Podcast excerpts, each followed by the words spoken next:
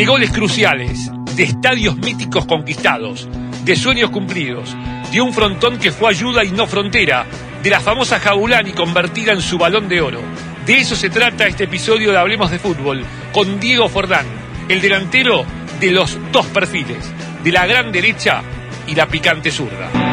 Diego, comenzamos esta charla en un lugar que tiene un significado muy especial para el fútbol. ¿Y qué significado tiene para vos el centenario? Es todo, ¿no? Es el estadio, ¿no? Y uno como hincha de Peñarol venía mucho más seguido a ver los partidos. Después como jugador también tuve la oportunidad de, de venir a jugar todos los fines de semana. Pero es todo, ¿no? Es el lugar donde venís a ver a la selección.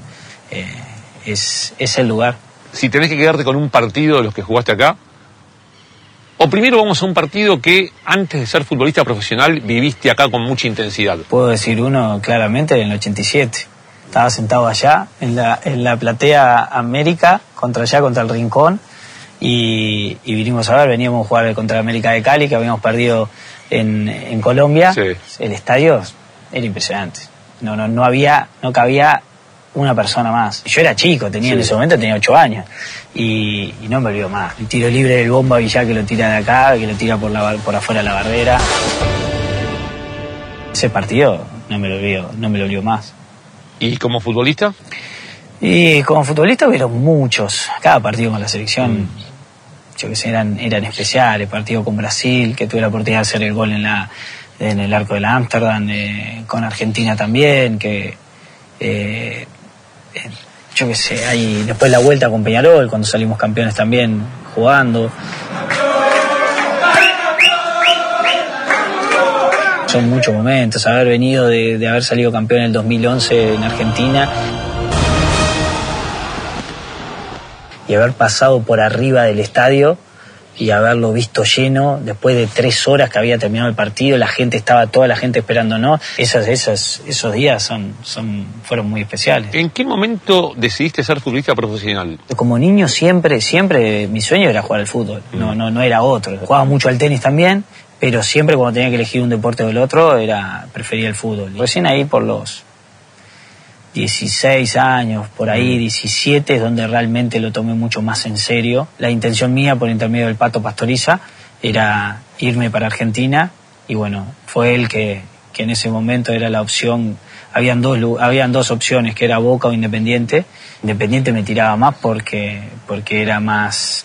eh, mi abuelo había jugado ahí, entonces para mí hubiera sido, eh, eh, iba a ser algo muy, muy especial tener la oportunidad de- de vestir esa camiseta. Cuando vos te vestías como tenista y entrabas a una cancha, eh, ¿con quién soñabas ser? Me gustaban dos, me gustaba en ese momento, obviamente el ser rubio, todo, de- obviamente soy zurdo, entonces no tiene nada que ver. Con Boris Becker me encantaba Ah, en aquella época, sí. las palomitas en la volea. Después sí me encantaba, por ejemplo, eh, Iván Isevich. ¿El frontón también forma parte de tu vida futbolística para empezar a manejar ambas piernas con naturalidad? Mi viejo era el que en ese momento en el club estaba, estaban, eh, siguen estando los frontones. Entonces eh, yo me iba, jugaba obviamente al tenis y cuando era chico me decía, ¿no? El frontón para jugar. Entonces dos por tres yo cuando me llevaba la pelota también aprovechaba y jugaba ahí. Veo una pared y ya me encanta hasta hoy que estoy en este momento que no estoy jugando en ningún equipo. Voy contra la pared y, siempre busco en los equipos donde voy y lo primero que hago trato de ver dónde hay alguna pared o algo para jugar. Algunos tienen y otros no, entonces otros me los invento. ¿Tu papá te inculcó esto de intentar pegarle con la zurda igual que con la derecha? Sí, sí, de chico. Me acuerdo, me llevaba, me llevaba a la cancha ahí en el LON y de ahí me decía, digo, pegarle con las dos y trabajar. Yo creo que lo que él vio es que de chico ya tenía buena coordinación. No hay muchos que manejen ambas piernas, ¿no? En el fútbol internacional. No, yo creo que hoy día cada que vez para más, el ¿no? zurdo manejar con potencia la derecha no es fácil. El zurdo, el- el- vos lo ves que técnicamente el bueno bueno es como que tiene una zurda, ya es, es diferente. Sí. Es, eh, en el tenis lo mismo, el, el buen zurdo tiene una mano diferente, no sé por qué.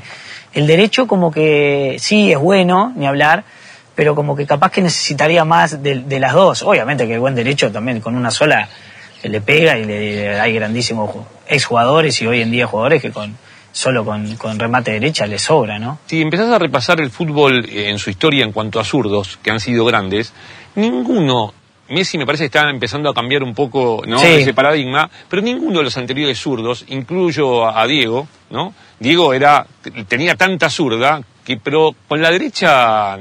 No, no, es que empezás a mirar, sí, en el caso de Messi. Messi ha hecho muchos goles de derecha, Muchísimos muchos, ha- progresado mucho con la Sí, pierna muchísimo, sí.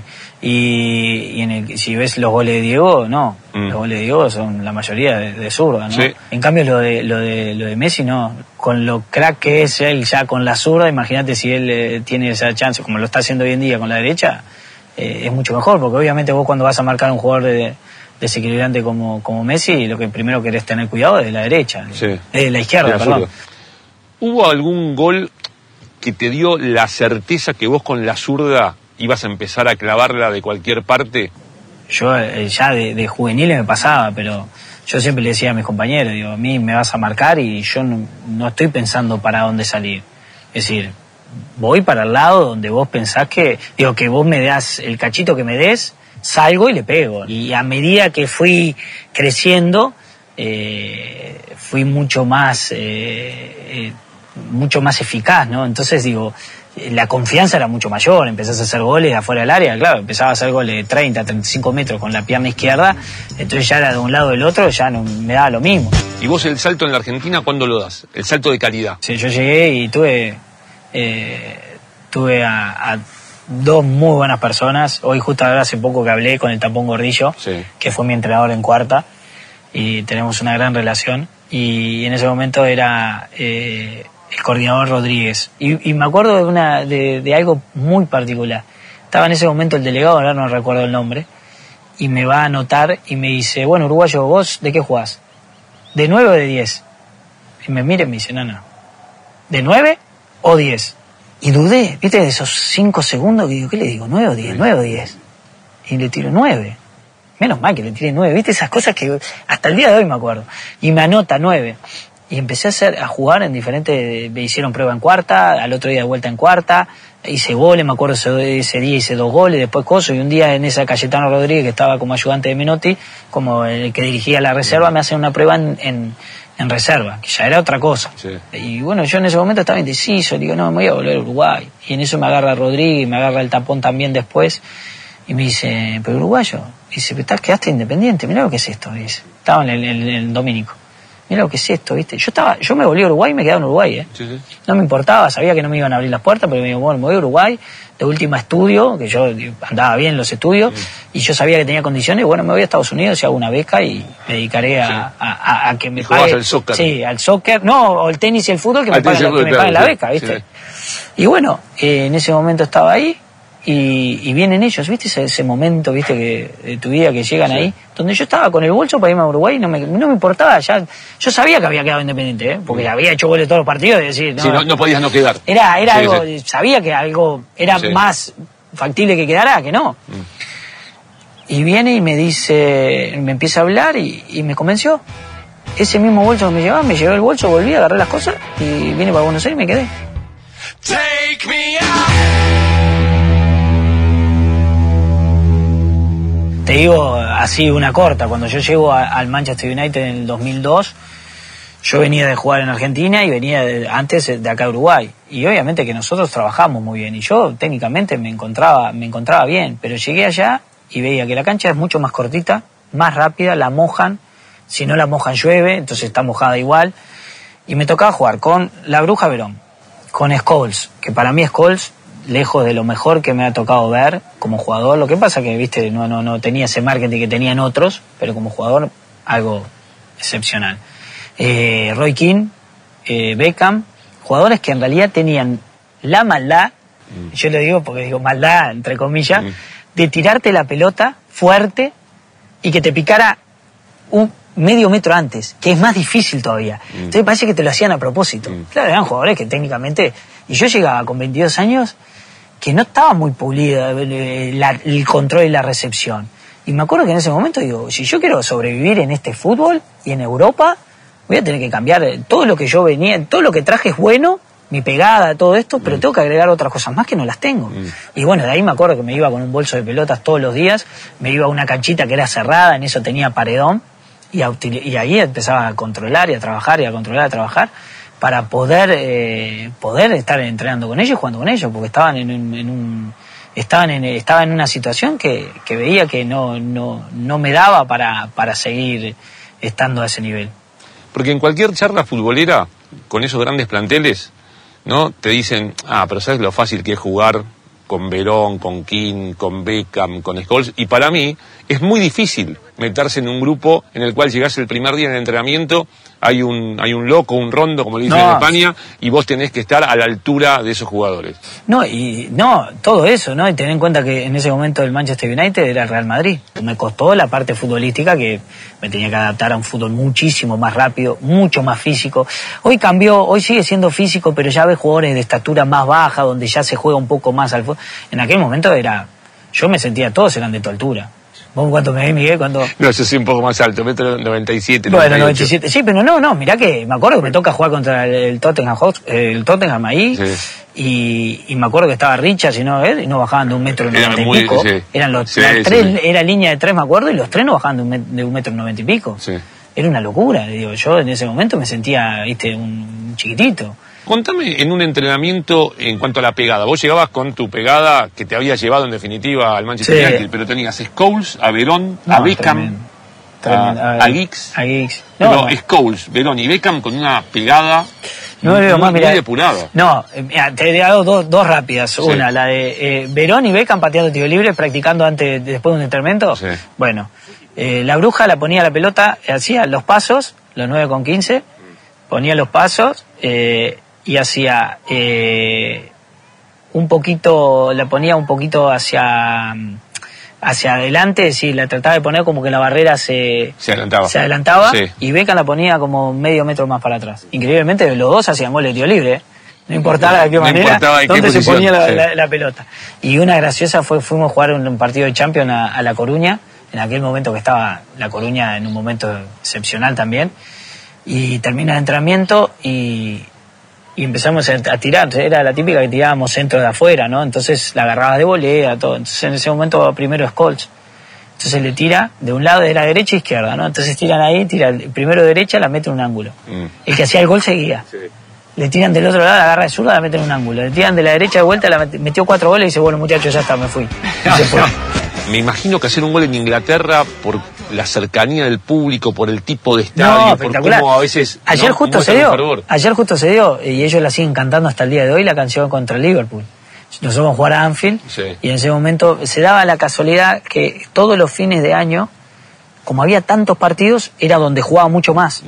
Y, había, y ahí se lesionaban mucho los jugadores algunos. Entonces ahí tenía tener, empezaba a tener muchos más minutos dentro del equipo. Y vamos a jugar contra Anfield en, eh, allá en la cancha de Sí. Eh, perdón, contra Liverpool en la cancha de Anfield. Y, y bueno, vamos a jugar ahí, claro, clásico, ¿viste? Y en ese momento, no, 0 a 0, 0 a 0, voy a una pelota que creo que, no sé si la cabecea un defensor, dude que en ese momento la va a agarrar, se le escapa, me queda a mí de aquel arco, la empujo gol, con todos los hinchas al lado nuestro. Después viene otra jugada, termina haciendo el gol, ganamos 2 a 0, 2 a 1, no me acuerdo. Hacía mucho que el Manchester United no le ganaba a Liverpool en Anfield. Y rompemos esa racha y yo hago los dos goles. Y termina el partido y me agarra Gary Neville y me dice, Diego, vos no te das cuenta de lo que acabas de hacer. Y dice, no, no, la verdad, le digo, Gary, digo, sé que es un clásico. No, no, vas a quedar para la historia. Y hasta el día de hoy, increíblemente, todos los partidos que se juega, tanto en, el Manche- en Old Trafford como en Anfield, cantan la canción. Hay un video el, el año pasado donde Mourinho aparece preguntando a, a Carrick, Sí. diciéndole, ¿qué están cantando?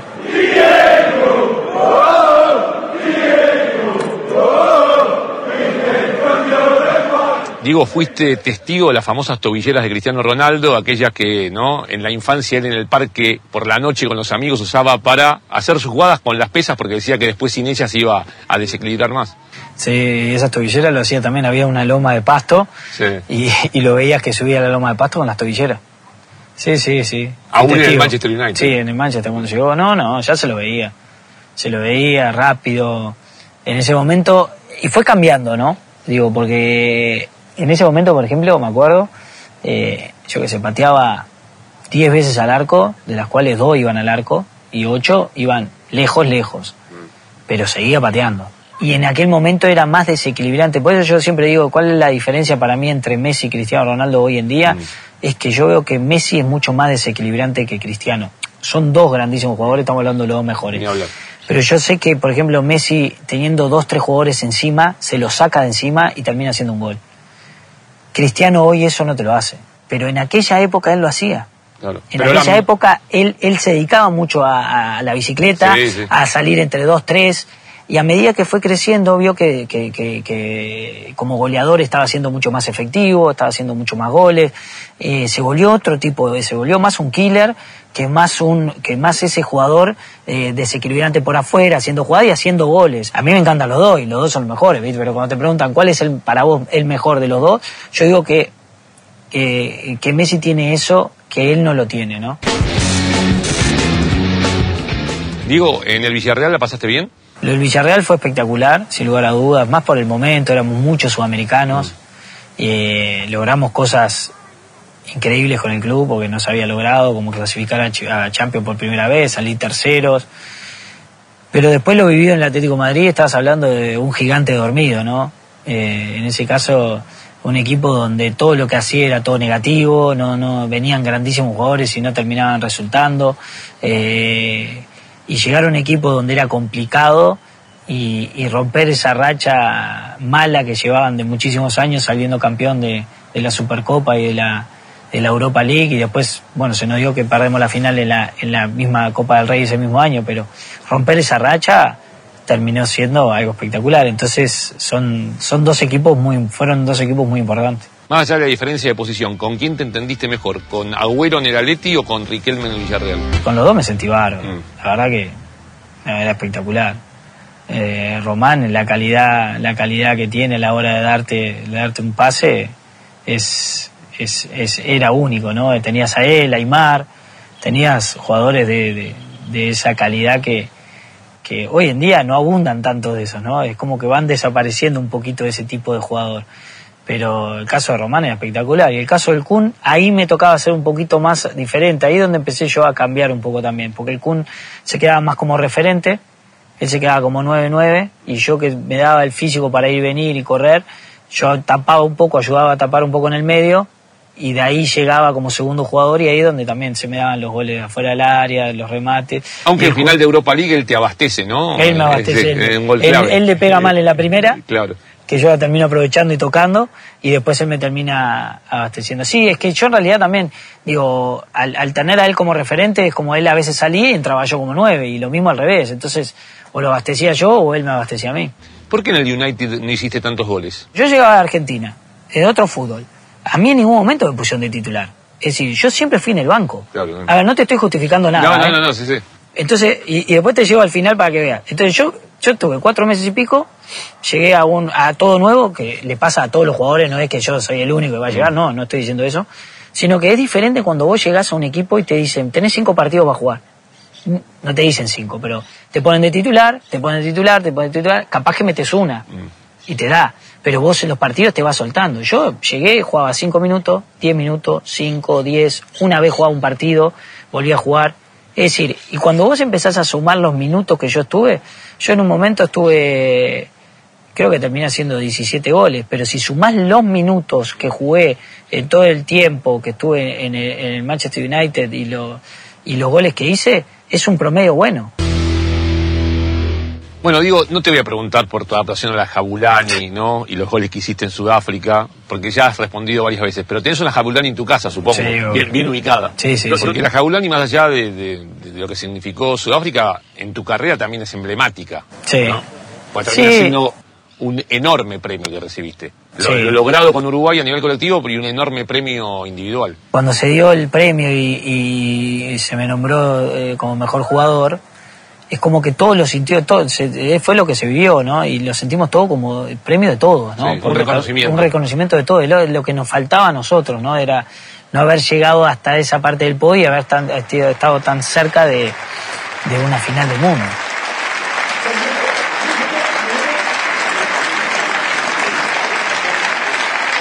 Obviamente que el premio individual es algo espectacular, pero es todo fruto del trabajo que hicimos todos juntos para que yo pudiera ganar este premio, ¿no?